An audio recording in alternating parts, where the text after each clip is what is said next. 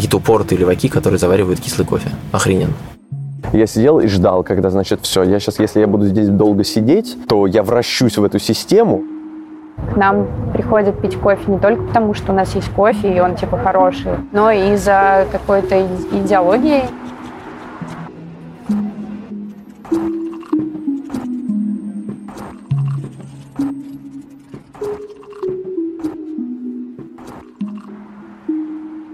Вы слушаете подкаст «Парк культуры». Это разговор про независимые культурные институции и места с идеологией. В эпизоде мы говорим про кофейню «Кооператив Черный» и индустрию независимого кофе в наши дни. Может показаться, что здесь есть какая-то несостыковка. Мы вроде говорим про культуру, идеологию и вроде говорим про кофе. Точнее, про кофейню которая может быть местом, где люди обретают чувство солидарности и не только пьют кофе, но и участвуют в городской жизни, становясь частью локального сообщества. Кофейня в таком понимании является важной точкой культурной жизни. Именно в ней воспроизводятся ценности того или иного сообщества, появляются новые идеи и рождается осознание коллективной идентичности. Но кофейня, она имела такую ценность не всегда. И долгое время была просто местом общепита.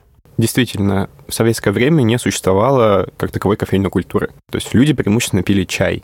И даже если в стране появлялся хороший кофе, то это в основном было из-за хороших отношений с Кубой, которая поставляла нам кофе. То есть кофейная культура как таковая начала приживаться только в постсоветской России. И стоит отметить, что многие люди все еще сохранили свои привычки жарить кофе на сковородке. Да, например, недавно я застала за этим занятиями своего папу, ну, точнее, мама прислала прислала мне фотографию, как он пожарил кофе на сковородке, а я уже тогда была погружена в кофейную культуру, и это меня тогда очень удивило. В России никогда не было культуры кофеин. В этом эпизоде мы много говорим с сооснователем кофейни «Кооператив Черный» Артемом Тимировым. Артем – выпускник философского факультета МГУ. Он вместе со своими друзьями стоял у истоков кооператива и занимается этим проектом до сих пор. И, как правило, когда медиа говорят о кооперативе, они в первую очередь зовут Артема, и мы не стали исключением в этом плане. В Москве в 95-м году появился кофебин. Я не помню, был ли я в 95-м году в кофебине, потому что мне было 5, и э, даже если я там был, вряд ли пил кофе. И в 98-м году кофебин открыл второе кафе, и там я уже точно был, у меня есть яркое детское воспоминание, как я сижу на веранде этого кофебина и ем мороженое, и мне в рот летит пух. Это было на Покровском бульваре. И дальше я начал пить кофе уже с начала 2000-х, наверное, лет с 11, и сам начал его задворить себе, когда мне было уже лет 12, и, наверное, в 13-14 лет я начал ходить по кофейням. Первые кофейни это был кофехаус и кофебин. Э, иногда шоколадница, потому что это, в принципе, все воспринималось как примерно что-то одно и то же. Кофебин нравился больше всего. В 2000-е годы только, в принципе, начали эти все проекты развиваться как сети. То есть шоколадница, которая была в 90-е, она тоже начала развиваться как сеть только в 2000-е. И тогда же появился кофехаус, начал развиваться как сеть. И кофебин, у которого в 98 году открылась вторая кофейня, дальше начал открывать третью, четвертую, пятую. Поэтому вот как бы начало нулевых – это вот момент появления всех этих сетей. Потом появилась кофемания тоже в начале нулевых. В кофемании появились первые серьезные, серьезные уже профессионалы, которых начали готовить к чемпионатам. И они также появлялись в шоколаднице и кофехаусе. Это очень важно, что люди, которые работали бариста, часть из них пошли по профессиональному развитию. Артем говорит про кофейные чемпионаты, а профессионалы — это бариста, которые очень любят работать с кофе и готовы постоянно делать его лучше. В дальнейшем многие из них открывали свои собственные проекты и составляли авангард кофейной индустрии. Для меня все-таки всегда долгое время был каким-то важным местом именно кофебин, как кофейная культура, потому что он представлялся мне таким каким-то городским. Люди сидят с ноутбуками, пишут. Я помню, как я писал там какой-то, не знаю, может быть, первую курсовую. Вот я помню, что 16-17 лет, когда я уже учился в университете, я там часто сидел с ноутбуком, хотя это был там 2006-2007 год, это не было чем-то распространенным, но это уже было. И для меня, конечно, вот он, он, он был той частью культуры, которую я впитал.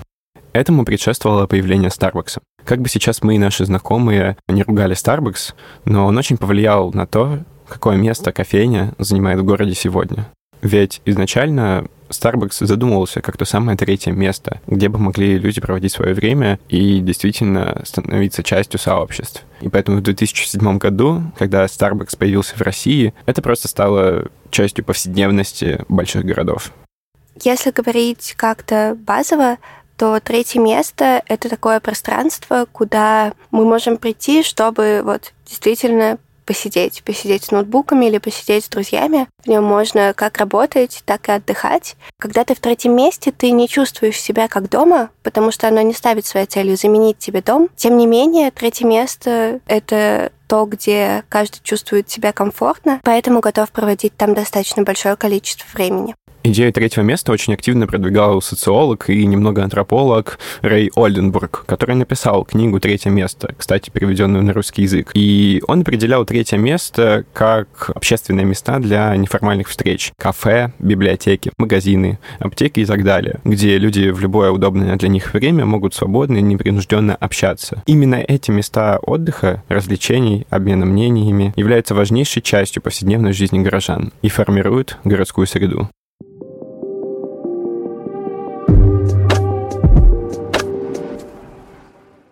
Другое изменение в индустрии – это появление кофеин с крафтовым подходом в начале-середине 2010-х, так называемая третья волна. Завозить обжаренный кофе в Россию со временем становилось все дороже, и легче было завести зеленый и обжарить его уже здесь. Этим и начали заниматься Даблби. Затем многие другие компании, вроде ЧК, Ростин Брю, Леса и так далее, они выстраивали то, что называется кофейной цепочкой. Specialty кофе отличается от коммерческого тем, как он покупается, и качеством, в общем-то. Даже мы забудем про то, что он покупается не через биржу, что он покупается либо у импортера, либо напрямую на ферме. Самое главное, что у него другая оценка, у него другое качество. Если мы говорим про спешлти, то ты знаешь, где его собрали, в каком округе, на какой станции его обработали, и сколько кто заработал, сколько получали пикеры, сколько получили фермеры, сколько получила станция, все эти вещи понятны. И он получает оценку больше 80 баллов. Сегодня практически никто, ну, в Москве, например, из обжарщиков не покупает кофе 81-82 балла, хотя формально по всем признакам это будет классифицировано как спешлти кофе.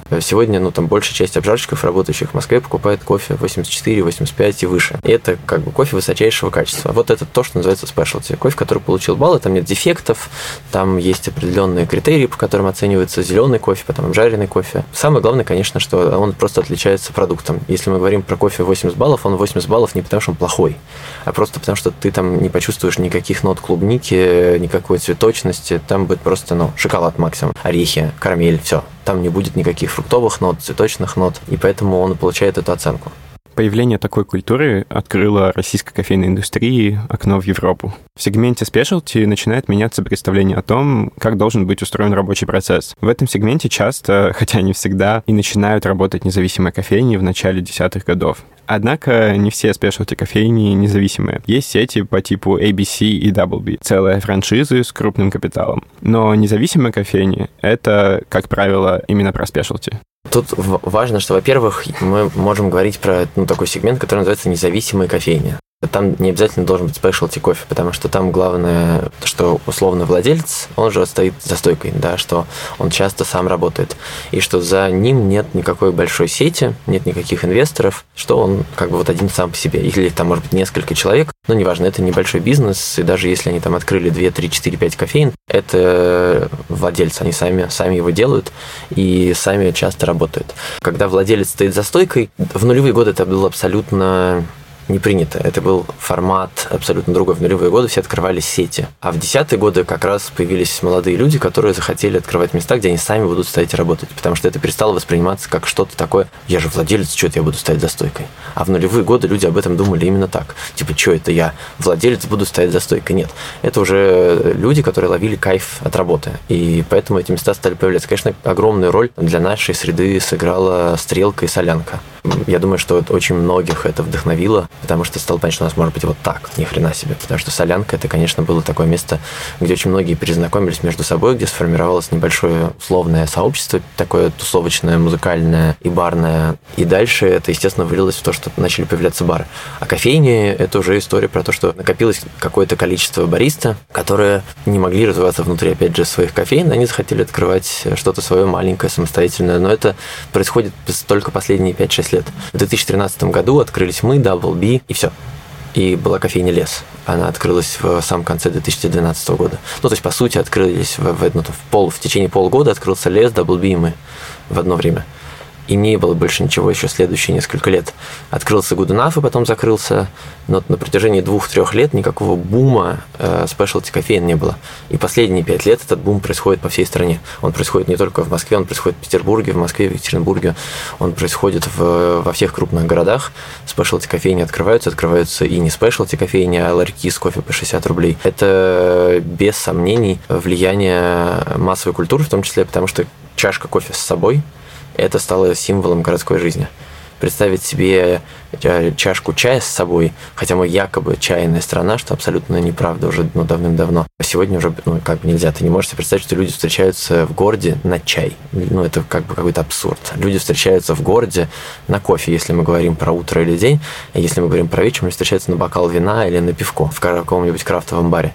Мир спешлти постепенно разрастался, но не так быстро, как то делали сети, потому что сама вот эта культура спешлти и то, как устроен рабочий процесс, он не подразумевает открытие 10 точек. Особенно, если мы говорим про независимые проекты, которые хотели и до сих пор хотят донести до окружающих не только продукт, но и какую-то весьма конкретную идею. Условный Double B мог бы стать центром вселенной, но не стал. А почему не стал?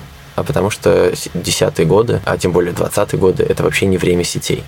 Все, это время локальных проектов. И WB как сеть не может иметь ну, никакой души, идеологии, как может иметь маленький независимый проект.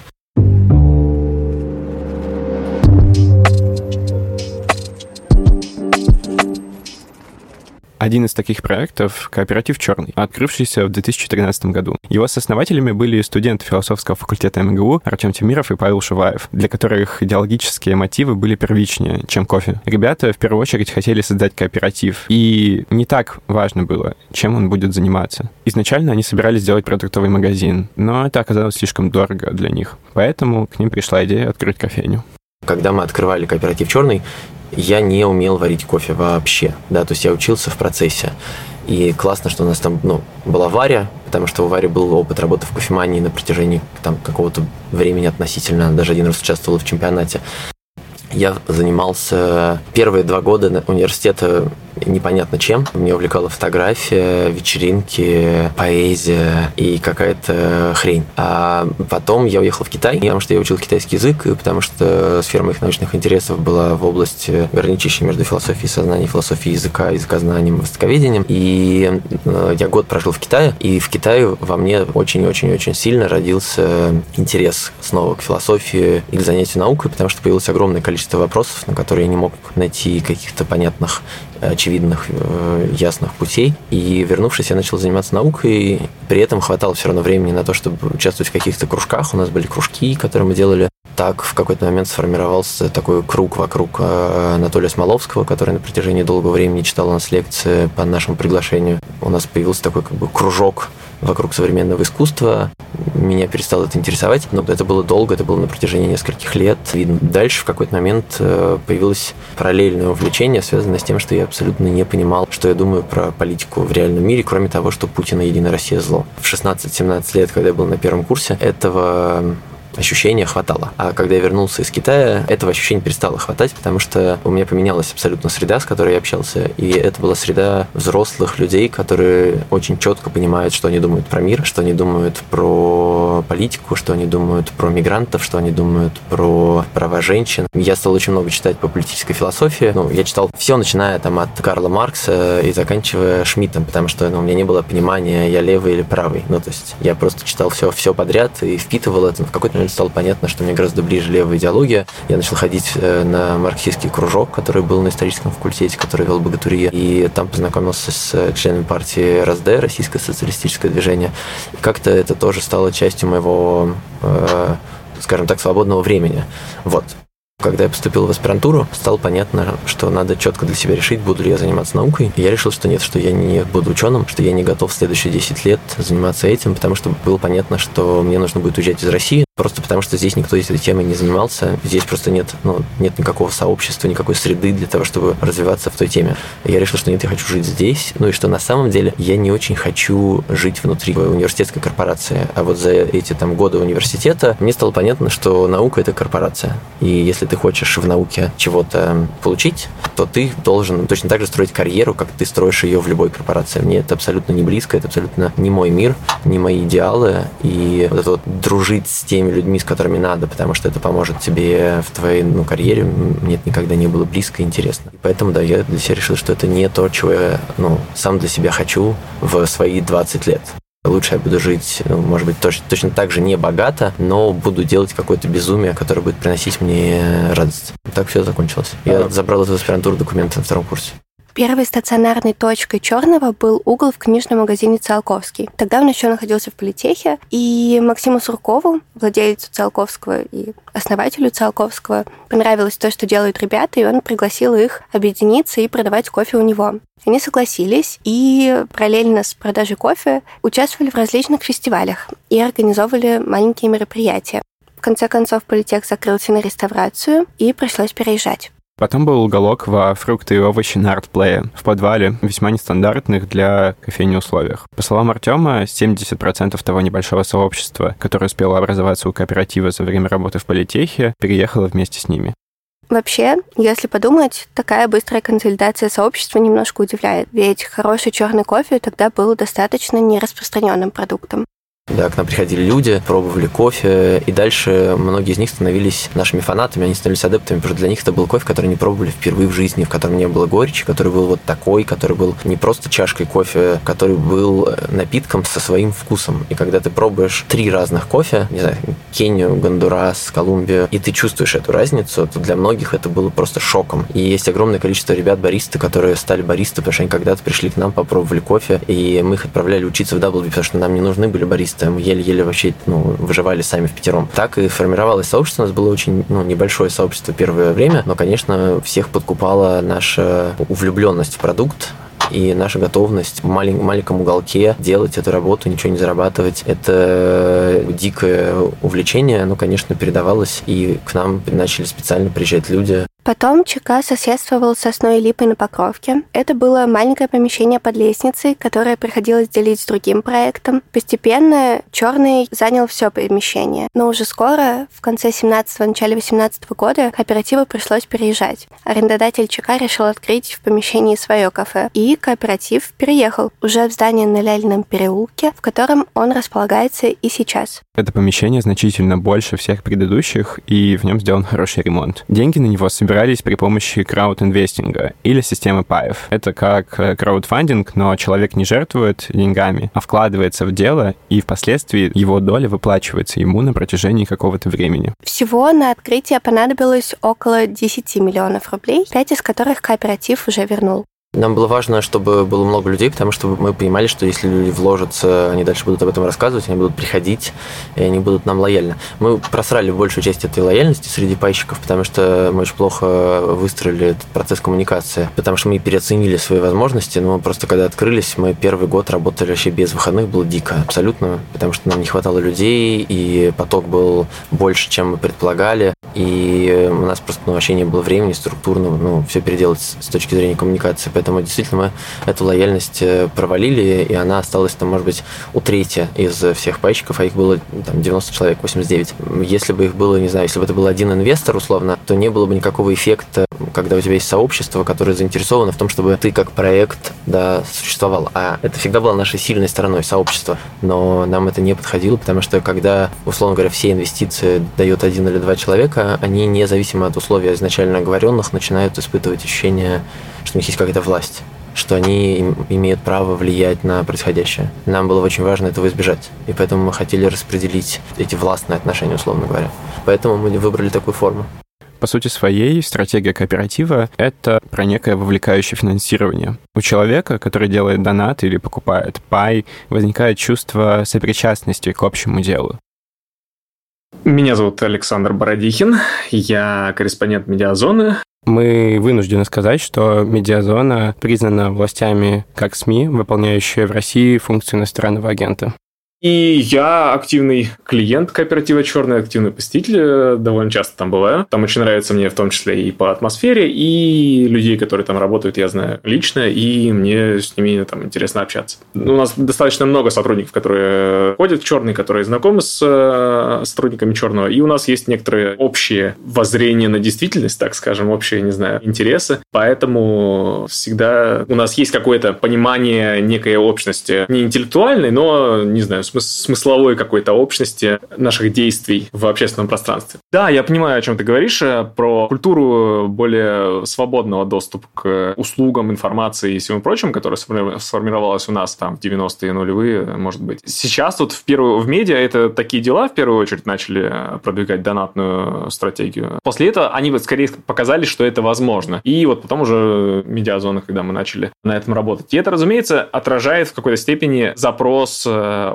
общества и готовность общества к непосредственному участию в общественной жизни. Не в плане участия в политических объединениях и выходах на улицу, а в более таком рабочем ключе. Поддержки конкретных проектов, поддержки конкретных э, инициатив, которые делают чуть менее эпохальные преобразования, но в то же время занимаются важными делами, которые кажутся важными. А расширение вот этого вот этой вот культуры, когда люди готовы жертвовать определенную часть денег на медиа, на другие проекты, которые делают важные вещи. Как кооператив «Черный», например, он создает важную для аудитории среду существования, которая в городском формате, пусть и в небольшом, да, в ограниченно городском, ограниченно, условно, интеллигентском, так скажем, кругу, она, она все равно имеет большое значение, потому что она, она позволяет атомизированным каким-то сообществам, атомизированным ячейкам общества объединяться и чувствовать некоторую общность в ситуации, в которой общности не чувствуется на уровне общем гражданском. Стратегия донатов в кооперативе «Черный» может быть тоже успешной, потому что люди понимают его ценность и понимают, что эти люди работают э, не только для получения выгоды, но и в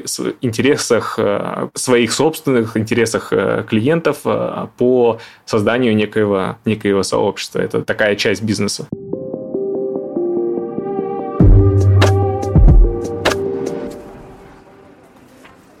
Люди рекомендуют нас, люди рассказывают про нас, даже если они при этом не пьют кофе. Это парадокс, да, то есть есть люди, которые считают себя частью нашего сообщества, но они при этом не пьют кофе, они не являются нашими покупателями. Но им близки наши ценности, им нравится наш проект, им нравится наша увлеченность, и они могут рассказывать про наш проект просто, когда, например, говорят про то, что классно есть в Москве. То есть какой-нибудь человек из Петербурга, если его спрашивают, куда зайти в Москве, может рассказать про нашу кофейню, потому что ему кажется, что это какое-то такое вот важное московское место с классным продуктом, с интересной идеологией. И это весьма забавно, что Артем это так упомянул, ведь у нас с Сашей есть общая знакомая из Петербурга, которая ровно так и поступила. Когда к ней приехала погостить на пару дней ее мама первым делом она повела ее в кооператив. Хотя эта знакомая бывает там не очень часто и не то чтобы очень сильно восхищается кофе и кофейной культурой, она просто повела ее туда, как в классное московское место. И это интересно, что классное московское место привлекает своей идентичностью и завсегдатаев, и очень далеких от него, почти случайных людей. Идентичность кооператива во многом завязана на поддержке со стороны сообщества. Это не соответствует привычному взгляду на то, как должен быть устроен бизнес.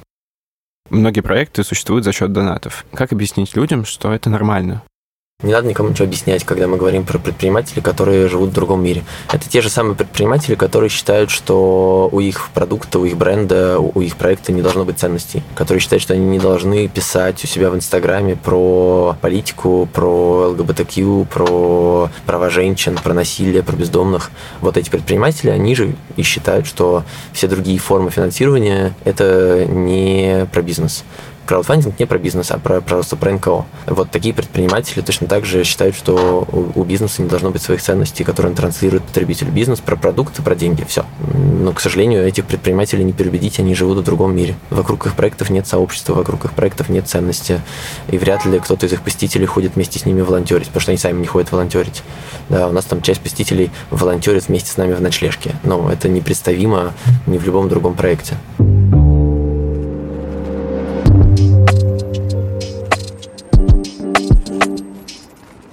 Если честно, здесь я не совсем буду согласна с Артемом. Мне кажется, что ценности есть у любого бизнеса, и в том числе у сети. Мы говорили об этом с Сашей, И он почему-то считает, что это ценности разного порядка. То, что продвигает черный, и то, что продвигают, например, серф или флип, это тоже кофейни. Но мне кажется, что в ценностях, в самих ценностях, никакого различия нет. Оно есть в том, какими средствами эти ценности транслируются. И, возможно, в самом факте наличия сообщества. Возможно, смысл в том, что ценности кооператива выходят за рамки их продукта. В 20 веке было несколько волн кооперативов, и последняя из них была прям такая активная, точно так же в 70-е годы. Это всегда совпадало с экономическими кризисами, и в 70-е годы был э, экономический кризис э, в Европе и в США тоже очередной. И появилось очень много кооперативов, это были продуктовые магазины, это были кофейни, поэтому тут у нас было такое вдохновение историческое. Единственным реальным примером, на который мы опирались живой, для нас был магазин «Фаланстер». ЧК был зарегистрирован как кооператив первые полтора года. Сейчас это общество с ограниченной ответственностью. Вся ответственность лежит на Артеме и Паше. Я бы, во-первых, сделал дисклеймер, да, что мы зарегистрированы как ООО, а первые полтора года мы были зарегистрированы как производственный кооператив. Потому что у нас осталось двое. А в кооперативе должно быть не меньше пяти человек. И мы не могли, просто мы не имели больше права оставаться кооперативом, потому что в нем субсидиарная ответственность. Если бы мы вдвоем сделали какие-нибудь ошибки, и были бы суды, тюрьмы, все что угодно, долги, то остальные учредители кооператива тоже несли бы ответственность. И они, естественно, просили нас ликвидировать это юрлицо, потому что они все, они больше не делают кооператив черт. И мы решили для себя потом, что мы вернемся к этому разговору, когда у нас будет стабильно больше 10 человек. Несмотря на статус ООО, взаимодействие в команде черного строится на горизонтальных принципах. Первые там, полтора года работы кооператива, когда у нас было изначально 5 человек, мы принимали все решения консенсусом. У нас все было построено абсолютно на самых радикальных анархических началах. И вот тогда мы столкнулись с тем, за что критикуют все эти практики. Это абсолютно неэффективно в масштабе экономики, и это мешает принимать решения. И мы не понимали, как нам вот эти все штуки обойти, как сделать так, чтобы это работало. И мы действительно просто не понимали. Это не было потому, что мы намеренно хотели вот быть такими горизонтальными, анархическими. Просто мы не понимали, как это может работать иначе. И мы спорили иногда часами о каких-нибудь очень простых вещах. А за эти 8 лет нам стало понятно, что есть зоны ответственности. Эти зоны ответственности, они э, в том числе про эффективность. И горизонтальность заключается в том, что команда должна доверить какому-то человеку зону ответственности. Как, например, там, мне команда доверяет финальное решение в том, какой кофе мы покупаем. Это решение могу я принять единолично, потому что это эффективно, потому что у нас нет опции принимать эти решения в 20 ром. Так, в кооперативе есть группа кофе из пяти человек или группа еда. Артем ответственен за покупку зеленого кофе. Но когда он болеет, как я в этом эпизоде, или когда он просто не может, откалиброванный с ним то есть схожим образом воспринимающий вкус кофе Стефан сам принимает решение о том, какой кофе покупает черный. Я не вмешиваюсь в огромное количество процессов, которые, например, происходят в кофейне, потому что тогда я не смогу делать свою работу эффективно. И вот эта горизонтальность, она про то, что команда доверяет какому-то из участников отвечать за какой-то процесс. Ну, то есть, условно, у нас есть человек, который отвечает за там, документооборот. И это человек, который в том числе работает в кофейне бариста. Да, у нас есть человек, который отвечает в кофейне за все рецепты. И я их не проверяю. Да, потому что я ему доверяю, потому что это эффективно. Доверие — это важный аспект, без которого сложно мыслить горизонтализм полноценно. Об этом говорят не только те, кто практикует горизонтальные практики, но и те, кто их изучает. Например, социолог Давид Хумарян.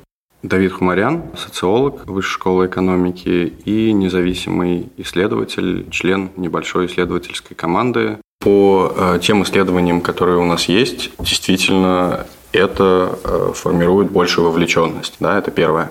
Второе, что особенно важно, помимо вовлеченности, это способствует удержанию работников компании. Удержание, в свою очередь, создает условия для более устойчивых, долговременных да, трудовых отношений. Э, устойчивость трудовых отношений создает альтернативные да, механизмы взаимного как раз контроля а, и налагает на работников какие-то моральные, в том числе, обязательства друг перед другом. А это по теории способствует доверию, а доверие по теории снижает необходимость как раз э, в иерархическом контролирующем сценарии. В общем-то, вот, наверное, вот эти э, пункты я бы выделил, э, пожалуй, что это важно. Получается, горизонтализм порождает доверие, а доверие порождает горизонтализм. Вот как на горизонтализм смотрит одна из барист кооператива, Даша. Даша помогает ребятам в кооперативе уже пару лет и параллельно работает независимая кофейня Bloom and Brew. Это еще одно любимое нами место с хорошим кофе. На самом деле внутри я разницы вообще не вижу по отношению основателей и внутренней кухни в кофейнях, потому что, наверное, горизонтальная, ну, не иерархия, не хочется называть это так, это, наверное, свобода и забота друг о друге. Э, внутри просто у каждого есть своя обязанность, своя зона ответственности. Кто-то отвечает за зерно, кто-то за чай, кто-то за кухню. Вот. У нас точно так же у нас нет какого-то, что злой начальник пришел и сказал, что кофе невкусный, мы штрафуем вас всех. Вот. Э, в плане работы разницы, ну, я вообще не вижу, честно. То есть мне максимально комфортно в этих местах. Э, какая-то человечность, искренность. То есть все работают за идею, все горят глаза.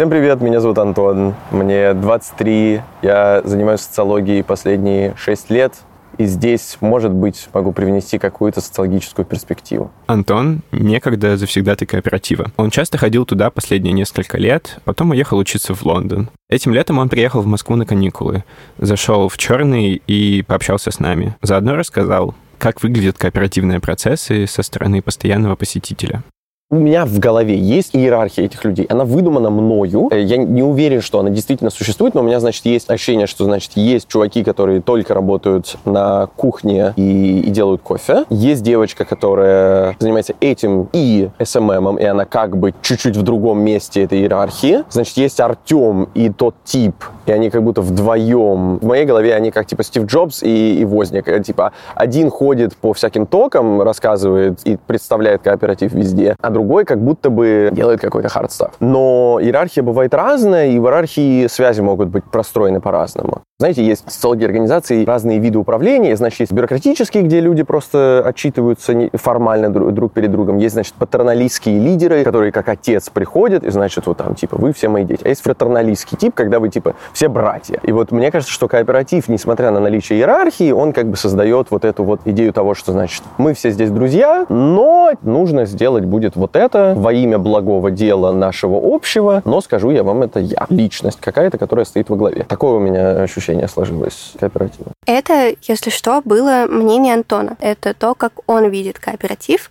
как человек, который туда ходил и периодически старается ходить. Я, например, не чувствую себя полностью комфортно в ЧК. Не потому, что я вижу иерархию или ее отсутствие внутри команды. Тут скорее речь про сообщество. Я прихожу в кофейню, и я общаюсь только со своими ребятами. Они, можно сказать, включены в тусовку кооператива. По крайней мере, они хорошо общаются с бариста. А один наш друг, он и вовсе периодически играет с незнакомыми людьми там в шахматы. Но я понимаю, что знакомство с моими ребятами не вводит меня в тусовку кооператива. Мне нужно быть знакомым с кем-то еще. И пока мы делали этот эпизод, пока я общалась с бариста и с Артемом, мне становилось постепенно комфортнее приходить в ЧК. То есть со мной случилось такое чувство признания. Я честно говоря, не помню, когда я первый раз пришел в кооператив и при каких обстоятельствах. Я думаю, что это было года три назад. Я пришел в него как в обычное кафе. И просто пришел и такой, ну, есть какое-то кафе. Что-то люди пьют кофе. Вот. А потом, почему, я не помню, почему я начал приходить в него чаще. Если говорить про мое внедрение туда и знакомство с ним, то просто в какой-то момент я за, начал замечать завсегдатаев там и стал замечать, что люди повторяются очень сильно. И вы приходите туда, и там одни и те же люди. В какой-то момент я понял, что есть вот этот костяк, что есть как бы люди, которые там работают, и они там всегда тусуются. Э, у меня шляпа есть и в какой-то момент меня начали узнавать по шляпе. Штука в том, что я неправильный кооперативный посетитель. Я туда очень часто ходил и очень искренне люблю его, и очень мне нравятся все эти люди, но я понятия не имею, как их всех зовут. Там был один какой-то парень, который начал меня узнавать по шляпе и что-то ее комментировать. А потом, я помню, был, был невероятный момент. Значит, э, я прихожу в очередной раз в кооператив, и перед этим я заметил, что Артем, он как вот как ты, ты слышишь, что он Артем, ты, ты видишь, как он общается с людьми, и такой, наверное, в нем что-то, что-то, какую-то он главную позицию здесь занимает воспринимает, и какая-то он, типа, важная фигура здесь. И он, судя по всему, заметил, что я часто прихожу, и мы начали с ним, типа, делать так, типа, М? да, все. Мы, типа, знаем лица друг друга. А потом в какой-то момент я захожу, значит, вот этот первый зал, перехожу в другой, и он стоит, разговаривает там со, со своими ребятами у, у стойки, и он поворачивается ко мне, говорит «Привет», жмет мне руку. И вот это было такое, меня приняли, все хорошо, жизнь отсюда начинается. И, в общем, с тех пор, мне кажется, мы с Артемом больше никогда не здоровались, но вот этот момент был такой, типа, добро пожаловать. У меня есть конкретные воспоминания, когда я пришел в кооператив впервые. Я еще не так сильно любил черный кофе, поэтому заказал латте. В ответ бариста сказал, что в нем мало кофе и много молока. Не знаю, решил ли он пошутить или всерьез просветить меня, но момент все равно остался в памяти. Ходить в ЧК на постоянной основе я начал в первый год учебы в университете, когда появилась потребность в месте, куда можно всегда прийти и не только пообщаться с людьми, но и написать эссе или подготовиться к экзамену и выпить хороший кофе. Так постепенно ЧК прижился и стал для меня третьим местом.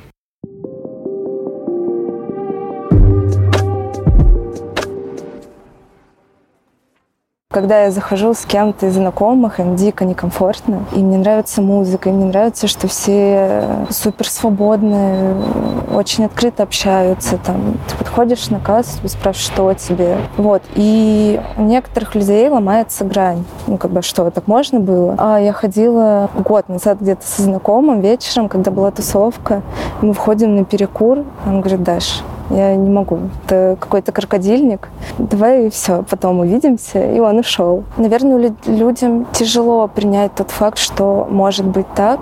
Эту историю нам рассказала бариста кооператива Даша. А другая бариста, Маша, назвала свое первое впечатление о черном гнетущем. Это был 2018 год.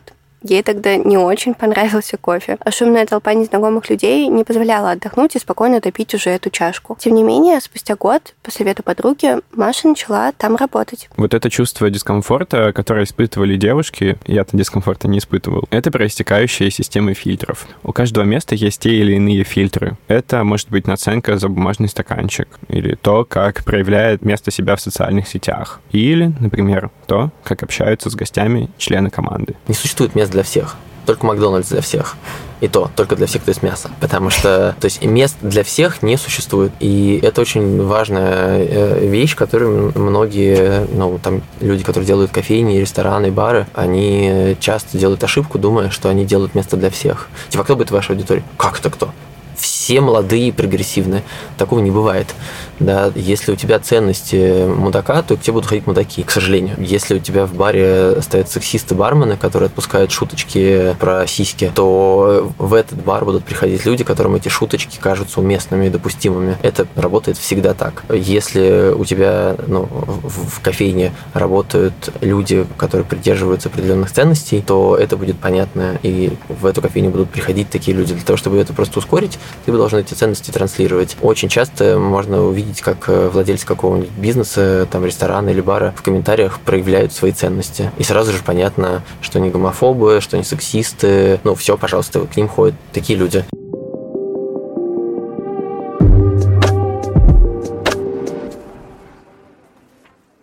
в самом начале, когда, например, мы были, не знаю, там на Покровке, у нас был полу, такое полуподвальное помещение, там был фильтр отсутствие вывески, странная музыка и чудовищное помещение без ремонта. Это все отпугивает. И тогда для нас было очень понятно, что если сюда будут приходить люди, это значит, что нам удалось донести до них наш продукт потому что никакой другой причины прийти в эту дуру не может быть. И когда мы делали кооператив «Черный» уже в Ляльном переулке, было понятно, что эту систему фильтров надо продолжать. У нас нет вывески, у нас нет меню на стене, у нас странная музыка, у нас нет формы. И это система фильтров. Но это не фильтры, чтобы отсеять не своих. Это фильтры, чтобы отсеять людей, которые хотят прийти в сетевое заведение, где будут такие вежливые баристы в форме, которые скажут, чего изволите, сударь, да, которые, ну, то есть вот это, это все просто отсеивает вот эту аудиторию, потому что эта аудитория останется является недовольна. Если такой человек придет к нам, то он не будет доволен, потому что ему не понравится наш сервис, да, потому что у нас не говорят «Здравствуйте, как у вас дела? Чего хотите?» Да, у нас абсолютно другой сервис. А такой человек, он просто ожидает другого. А из-за того, что ожидания не совпадают с тем, что он получает, он будет недоволен, а значит, мы не сможем сделать из него нашего лояльного покупателя. То есть, на самом деле, это даже с экономической точки оправдано. Поэтому никаких своих не существует. Ну, мне кажется, то есть, о чем сейчас рассказывал Артем, очень хорошо описывает вот это, опять же, разделение, которое я прочитал в твоей статье на РБК еще прошлогодней про стерильные и нестерильные кофейни. Да, конечно. В нашем понимании, да, стерильные кофейни отличаются, опять же, таким вот очень унифицированным сервисом, формой, отсутствием, опять же, какого-то даже сообщества в этих кофейнях, потому что, как правило, это очень какие-то легкие такие контакты между людьми, часто незначительные, ну и сетевой некоторый эффект. Ну, невозможно представить себе, что в таком заведении посетители друг с другом здороваются, потому что они видят друг друга каждый день, и они могут даже не знать друг друга по имени, но они перекидываются просто какими-то словами. Да, они могут знать, что один учится, а другой, не знаю, работает в образовании. Вот они могут об этом поболтать. Ну, есть разные форматы, да, понятно, что если мы делаем сеть сразу там из 10 или 15 кофеин, то там уже, пожалуйста, должны быть люди в форме, еще что-то. Почему? Потому что если сделать все фильтры, которые есть у маленького локального заведения, то тогда просто эта экономика не будет работать. Это может работать, если у тебя одно место, ну, потом, может быть, два или три 3, тогда это может работать, потому что это слишком много фильтров. А если ты сразу делаешь сеть, то, конечно, нужно делать ее по-другому, у тебя возникают уже другие фильтры. Ты, наоборот, должен уже сложно миксовать. Если ты хочешь, чтобы к тебе приходили люди, которым близка какая-то такая вот неформальность, то, значит, тебе нужно очень сложно сочетать эти фильтры. Ну, такой пример яркий – это серф кофе. То есть они устроены как сетевое заведение, у них есть все эти фильтры, которые ожидают человека от сетевого заведения, но при этом тебе там тыкают, и там такая серферская расслабленная атмосфера. Это привлекает какую-то часть аудитории, которая ждет такой неформальности, но которая при этом не готова к какой-то радикальной неформальности, как, например, там в э, кафе «Фрукты овощи» на артплее или там, как было в кооперативе «Черный» в нашем полуподвале.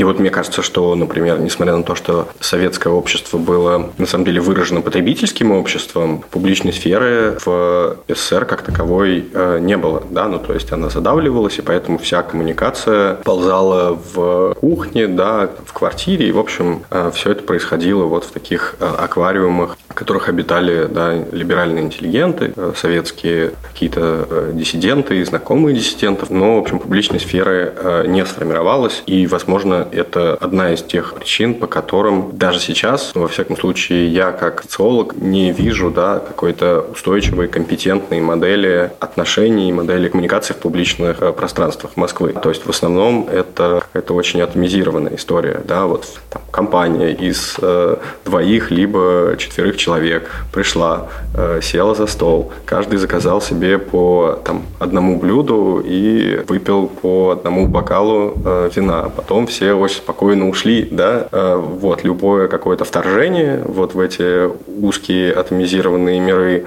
оно воспринимается сразу как вторжение в частное, частное пространство приватное, да, хотя не исключено, что как раз публичная сфера не должна быть вот таким э, частным, да, пространством.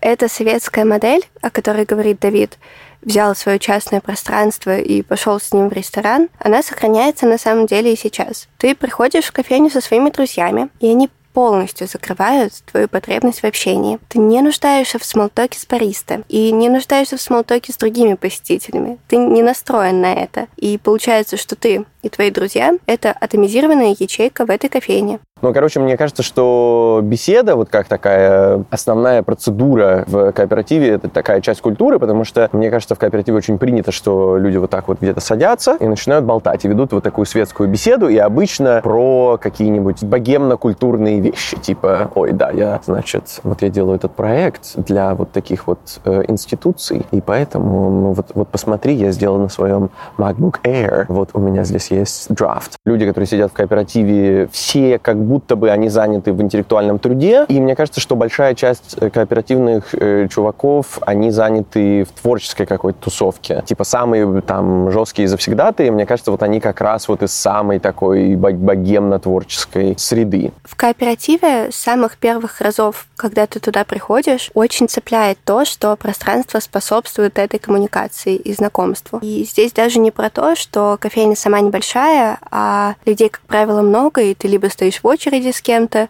либо просто стоишь или сидишь с кем-то. Просто все находится как будто бы очень близко друг к другу, и перед вами постоянно есть люди. Нет такого места, чтобы, сидя в кооперативе, ты посмотрел в пустое пространство или стену. Перед тобой будут мелькать люди. Есть книжка у Кейт Фокс, называется Watching the English. Это антрополог, и она написала, значит, про привычки британцев. И у нее есть глава про то, как паб устроен. И она говорит, что, значит, есть барная, барная стойка, вы за барной стойкой сидите, и вы как бы волей-неволей оказываетесь в физической близости к человеку, у вас завязывается какой-то диалог. И вот тут как будто бы такая же история. Но потом хочется обернуться назад и подумать, а типа, а задумывали они это так? И не додумываем ли мы это как характеристику кооператива? Изначально вообще, когда мы только-только придумали проект, мы не начинали ремонт, потому что что-то зудело, мне было понятно, что что-то не так. И, ну, то есть это все было в 3D-модели, но мы не начинали ремонт, потому что было понятно, что что-то не то. И потом мы все перепридумали за месяц, мы из-за этого потеряли 3 месяца, ну, там, может быть, два с половиной месяца, потому что мы ну, никак ничего не начинали делать, потому что, ну, что-то что было не так. И дальше уже мы придумали все в том виде, в котором оно есть. Если, ну, как бы начать со стойки, то, во-первых, она открытая, и это не только про открытость нас как компании, это еще и про открытость производства производственной цепочке. Да, мы не скрываем то, как сделан продукт. И это подчеркивается не только тем, что она открыта, в смысле мы видим процесс заваривания кофе, процесс там, приготовления сэндвичей и все остальное. Открыты даже технические зоны. Мы видим систему фильтрации, мы видим все эти трубки. Это то, что обычно прячут. Это как бы некрасивые элементы внутри системы. Но они у нас тоже открыты. Да, ты их можешь видеть. И дальше у нас стойка с армированным стеклом. Она не мраморная, она не деревянная, она не металлическая, она стеклянная. Да, то есть даже этот материал выбран тоже потому, что это про прозрачность. Да, она не очень прозрачная, но ты все равно видишь эти силуэты. Мы их не скрываем. Мы могли бы выбрать там совершенно любой другой материал, мы могли бы покрасить даже это стекло для того, чтобы это спрятать. Но мы ничего не сделали, мы просто сделали ее матовой для того, чтобы там не было это видно прям абсолютно, но там остались силуэты, потому что если ты подходишь к стойке с другой стороны, то ты все равно видишь все внутренности месте, потому что мы не закрывали их э, ну, дверцами. Потом, если говорить дальше, у нас, получается, она сделана по кругу. И это очень важно, что ты можешь ходить по кругу. Ты можешь вот так вот все время как бы ходить вокруг стойки, что делают всегда дети и собаки. Да, дети, которые заходят в кооператив, они видят эту круглую, как бы, ну, она не круглая, она как бы прямоугольная, но они начинают вокруг нее бегать. И следующий важный момент, что она соединяет эти два пространства, да, потому что часто в кофейнях, где есть два зала, стойка находится в одном, а тут она, получается, находится и там, и там, и она соединяет это пространство и соединяет два пространства с точки зрения формата, потому что у нас одно пространство без столов, там есть только этот большой высокий стол, и все, а второе пространство, наоборот, со столами. Это абсолютно два разных формата, которые, тем не менее, стойко соединяются. И дальше ты заходишь в кофейню, и ты видишь не, ну, как бы не кофейню, потому что там нет привычных маркеров, там нет столиков, потому что ты не видишь второй зал, когда ты только зашел. Э, там нету меню, там нету формы у бариста. И для нас это было таким интересным опытом, потому что когда к нам заходили на покровку, там было маленькое пространство, ты сразу видишь эспрессо-машину, но тем не менее, за счет того, что нет всех этих маркеров, люди заходили и иногда говорили очень удивленно, слушайте, а это что? И нам это так понравилось, что мы очень хотели, чтобы люди заходили в новое пространство и тоже не понимали, где они оказались, чтобы они зашли такие, слушайте, а я где? Это что? И первое время такие были точно так же, потому что человек заходит и плевать, что тут стоит трехгруппная эспрессо-машина. Он не понимает, где он находится, потому что здесь какая-то тусовка. Просто люди сидят на скамейке, люди сидят на подоконниках, что-то все везде болтают, перемещаются, какие-то дети бегают. Где я оказался? Что, в детском саду?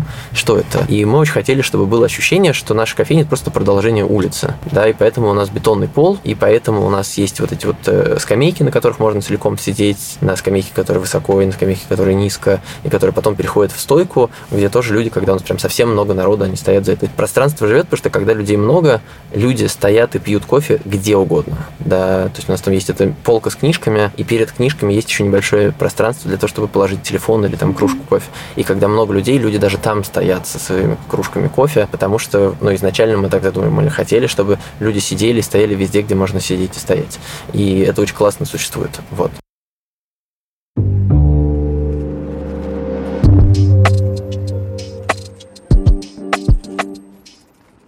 Да, я знаю, что люди, которые приезжают к нам, у нас есть много ребят, которые не изначально не из Москвы, для них это все этот трансформирующий опыт. Да, они, поработав несколько лет у нас в кофейне, абсолютно меняются, потому что когда тебе 20 или 21 или 22, ты еще можешь очень быстро меняться, и когда вокруг тебя такое сообщество, то это неизбежно, а, а за счет того, что мы постоянно транслируем эти ценности в своей работе, в акциях, которые мы делаем, в постах, это очень помогает нам все время подчеркивать эти вещи для сообщества. А это важно, чтобы люди видели, что эти ценности все еще у нас есть, что они для нас являются важной частью, и что вот есть такое место, куда ты можешь прийти, будешь чувствовать себя в безопасности. Поэтому это в том числе про это. Если бы мы никогда об этом не писали, то очень многие бы люди, которые бы находятся к нам сейчас, они бы, может быть, не пришли, потому что то, что мы пишем и транслируем эти ценности, для них это в том числе сигнал о том, что вот это безопасное место. Безопасность тоже результат системы фильтров. Она создается и поддерживается не только посетителями кооператива, но и членами коллектива. Поэтому отбор в команду кооператива — это процесс, в финальном этапе которого участвуют практически все члены коллектива.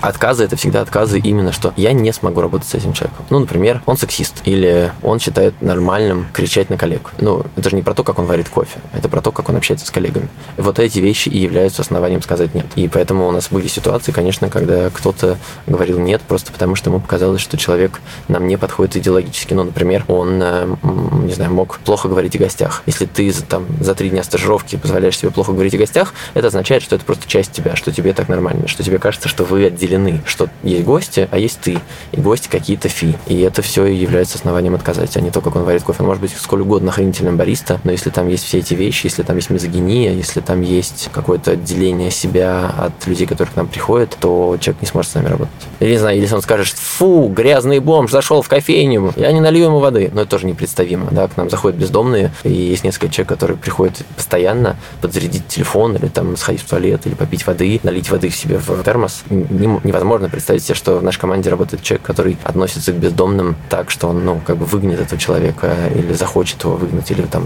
дойдет кому-то и скажет, можно я пойду его выгонить, это непредставимо. Ну, плюс, да, надо еще понимать, что кооператив черный такая какая-то немножечко для многих людей зона комфорта психологического и безопасности. И поэтому у нас в кофейне люди очень разные. И у нас есть большое количество людей из ЛГБТQ сообщества. И если бариста, например, там гомофоб, то ему будет некомфортно, и он будет это проявлять. Это тоже основание, да, чтобы человек не, ну, не работал. Потому что если он проявляет эту свою гомофобию, нафиг он нам нужен? Мы не будем менять человека, да, ну то есть у нас нет такой задачи. У нас есть задача работать. И вот есть те условия, в которых мы работаем. Эти условия предполагают то, что мы принимаем людей, да, что мы делаем вот это, вот это и вот это. Не нравится? Извини.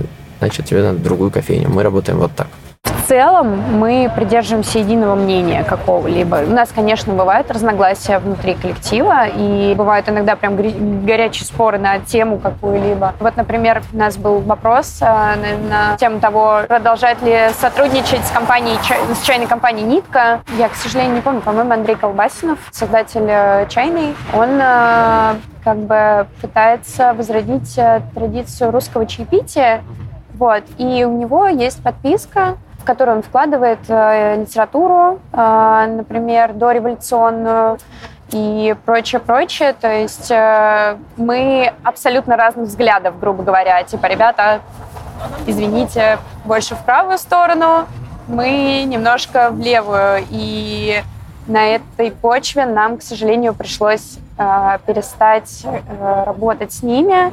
Хотя мне очень нравится этот проект, очень вкусный ассортимент чая и само, в принципе, э, сама чайная тоже очень приятная. Я ходила туда, и я была в восторге.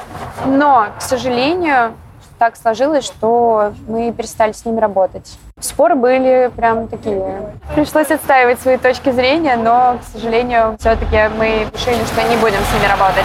В некоторые моменты, да, бывает сложно, потому что часть команды, может быть, имеет какую-то точку зрения, а ты, например, с ней не согласен, и ты, например, единственный из коллектива, кто с этим не согласен. И тогда бывает сложно. В целом мы стараемся как-то конструктивно решать данные вопросы через обсуждение. У нас это очень успешно получается. Маша, напомним, бариста кооператива, освещает очень важный, как мне кажется, момент жизни команды Черного. Разногласия в предварительно отобранной и, как говорит Артем, откалиброванной команде — это нормально.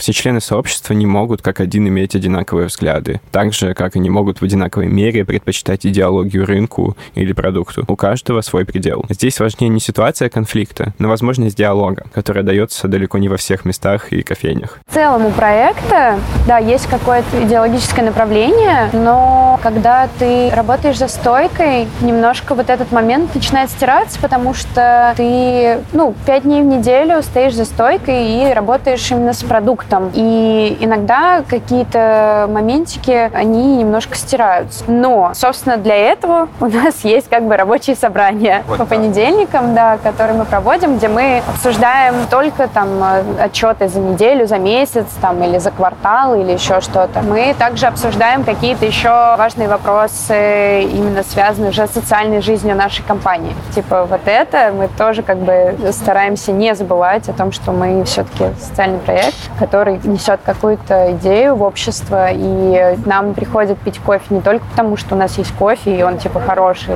но и за какой-то идеологией, Важно обозначить, что социальный проект — это очень обширное понятие, но все же мы можем отметить некую ориентацию на социальную отдачу от своей деятельности. То есть, когда ты не только продаешь что-либо и получаешь за это деньги, но дополнительно пытаешься влиять на ситуацию вокруг. И кооператив выступает как объединяющая людей институция в моменты, когда солидарность необходима. Ну, во-первых, это было с самого начала, прям с самого-самого начала, потому что в 2013 году еще, когда мы были в Циолковском, мы уже собирали деньги для Алексея Гаскарова, который сидел на тот момент в тюрьме по болотному делу. И у нас не было даже как бы ну, никаких сомнений с самого начала. Все, что приходит из сообщества, все, что связано с сообществом, это всегда нами обрабатывается. Если это история про то, что надо кого-то поддержать и кому-то помочь, и это при этом часть сообщества близкого нам, мы практически всегда это делаем. Так же, как когда ну, там, к нам пришла Докса и сказала, что нужно собирать поручительство, у нас не было ну, как бы мысли ну, сказать, нет, мы не будем этого делать. У нас не было даже мысли об этом.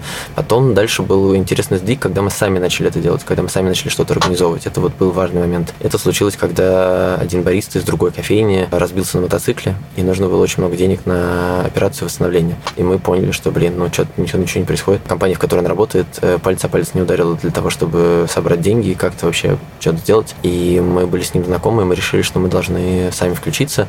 И мы сделали акцию в которой поучаствовало около 25 кофеин по всей стране. И вся выручка в этот день из этих кофеин пошла на его лечение. Мы собрали больше, чем полмиллиона рублей за день. После этого стало понятно, что мы что-то можем сами, что нам не нужны как бы, ну, организаторы для того, чтобы делать какие-то вещи. И дальше уже мы начали работать с ночлежкой, и потом уже возникли все остальные проекты. Мы периодически делаем что-то с, ну, там, для ОВД-инфо, вот мы там пишем про Доксу, у нас есть медиазона, мы вынуждены сообщить, что ОВД-инфо признано в России СМИ инагентом.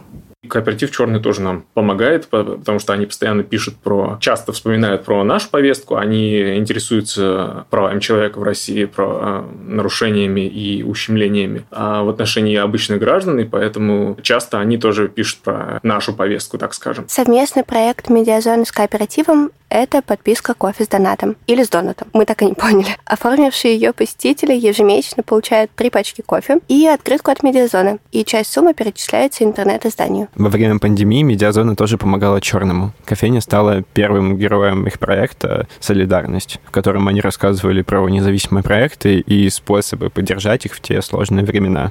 Но это, можно сказать, э, взаимонаправленное движение. С одной стороны, здесь э, играет важную роль зачистка политического пространства, то есть формальные политические институты в оппозиционной России не работают, и их просто нет, они зачищены. И поэтому все, что мы можем делать политически, перемещается в такие низовые инициативы. С другой стороны, эти низовые инициативы, которые могут какую-то ограниченную околополитическую деятельность проводить, они как раз-таки солидаризируются друг с другом именно такой сетевой основе, просто потому что других э, вариантов нет, а других а, форм взаимодействия нет. И вот есть только такие отдельные вспышки, которые видят друг друга и ориентируются на, друг на друга. Мы общаемся как друзья, общались как э, единомышленники, даже не в то, что политическом непосредственном смысле, а в, в взглядах на общественную ситуацию. В очень широком смысле э, левый взгляд на реальность.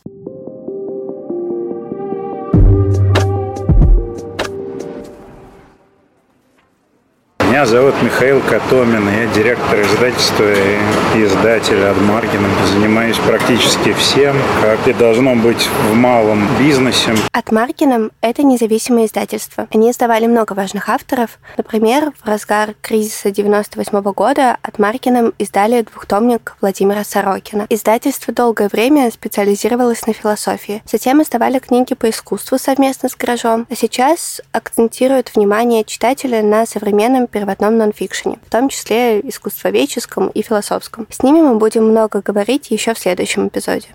А плюс А это наша такая коллаборация с дизайн-агентством АБЦ Дизайн. Это иллюстрированные книги, где иллюстрация и текст находятся в равных как бы долях, или иллюстрации даже превалируют. Так получилось, что там много детских книг, но не только. Там мы издаем, например, популярные книги по искусству, где тоже очень много иллюстраций, несколько комиксов. Одна из книг этой линейки – это «Кофейня».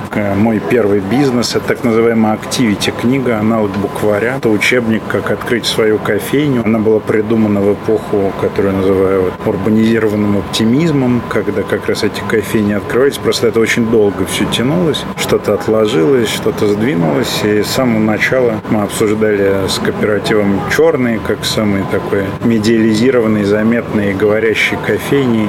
Они поучаствовали в редактуре локализации. И там нам пришлось, наоборот, их останавливать, потому что «Черный» хотел вставить в книгу подробнейшие общая инструкция по плате НДС. Видно, что у людей наболело. Но вообще сама идея как бы, да, книги про кофе для детей, она такая как бы странная, как и все, что мы пытаемся как бы издавать.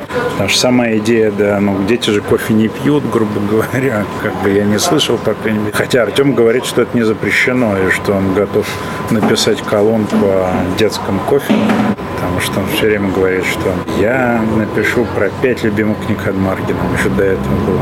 Так и не написал. Но рано или поздно, прослушав этот подкаст, конечно, Артем напишет что-нибудь, не знаю что, но это вот привет Артему. Артем, ждем как бы текст не меньше восьми предложений. Мы тоже написали Артему и попросили его сделать подборку идеологических текстов, которыми вдохновлялись сооснователи кооператива. Но, подобно от Маргиным, мы их так и не дождались. Придется делать самим.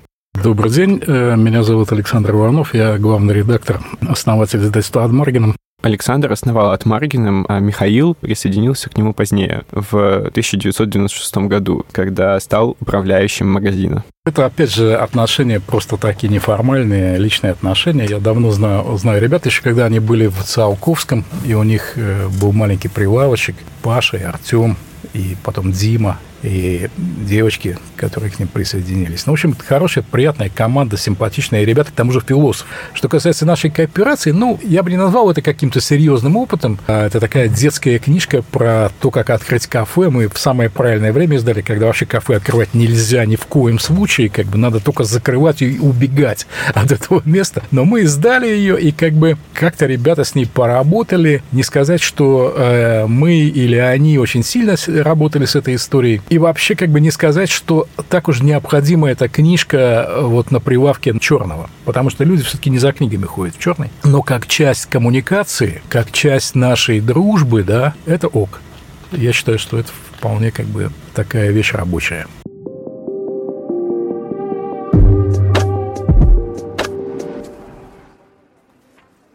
Социальная функция – это не только про политическое высказывание или просвещение, или даже благотворительность. Это и про справедливость в процессах производства, понимание конкретного актора и в данном случае в понимании кооператива. В кофейной индустрии справедливость может находить свое выражение в особенностях взаимодействия с фермерами. Нет единого мнения о том, как взаимодействие должно быть устроено. Важно понимать, что путь кооператива в этом плане лишь один из возможных вариантов. Для нас это был большой вопрос, когда мы начинали работать, а что справедливо, да, где это справедливо справедливость вот этих отношений. И в самом начале мы думали, что справедливость этих отношений в том, что мы будем покупать дорогой кофе. Он же дорогой, все, фермер получил на много долларов больше, чем он получил просто на бирже. И это, конечно, полная хрень, потому что когда ты покупаешь у фермера два мешка, а у него их 200, то ему плевать, ну, даже если ты купил эти два мешка в три раза дороже. Потому что если у него остальные 198 мешков э, продались просто на внутренний рынок, то он как жил, так и будет жить Был момент, когда мы ну, общались с Дофисом уже много раз, и мы решили в том числе спросить у него. И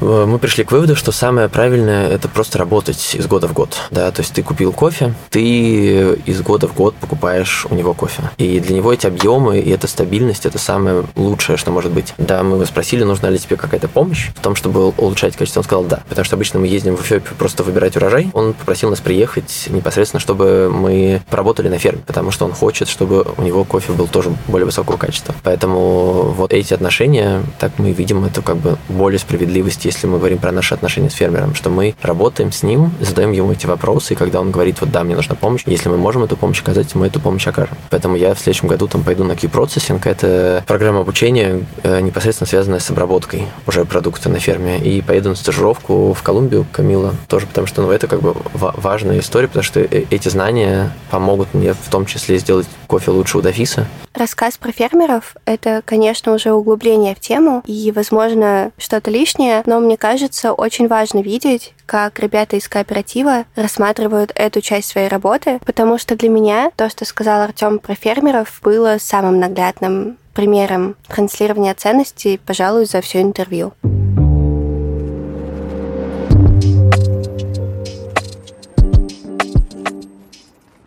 Так, ну, у нас уже в целом закончилось время, и поэтому Давай просто, да, заключительный вопрос максимально коротко. В чем конечная как бы миссия кооператива черного? Ну, на самом деле у нас нет никакой конечной миссии. Ну, не в плане, нас, вы что-то э, сделаете и закроетесь. Да, да, да, да, я говорю, что у нас нет никакой конечной миссии. У нас есть, э, ну, там вот, ну, ближайшая, на самом деле, миссия на многие следующие, там, не знаю, там, наверное, пять лет точно, это сделать то, что мы делаем сейчас уже по-настоящему с точки зрения юридической структуры и показать, что кооператив может быть эффективным, успешным бизнесом с крутым продуктом, и что эта идеология, она рабочая. Это и есть наша конечная миссия, потому что мы верим в то, что человек, работающий в компании с такой идеологией, с такой структурой, получает больше радости от жизни. Не от своей работы, а от жизни вообще. Это очень важно. Потому что он чувствует гораздо большую вовлеченность в собственную жизнь. Потому что он не просто отчужденно продает свое рабочее время, а он участвует в, в этом. Он участвует в принятии этих решений. Он участвует, и он получает эту отдачу. И мы уверены, что это делает людей более счастливыми. Наша как бы глобальная миссия внутри цепочки кофейной, то есть от пикера, который собирает ягоды, до гостя, который покупает чашку кофе, делать свою работу таким образом, чтобы жизнь каждого человека внутри цепочки была лучше. Спасибо.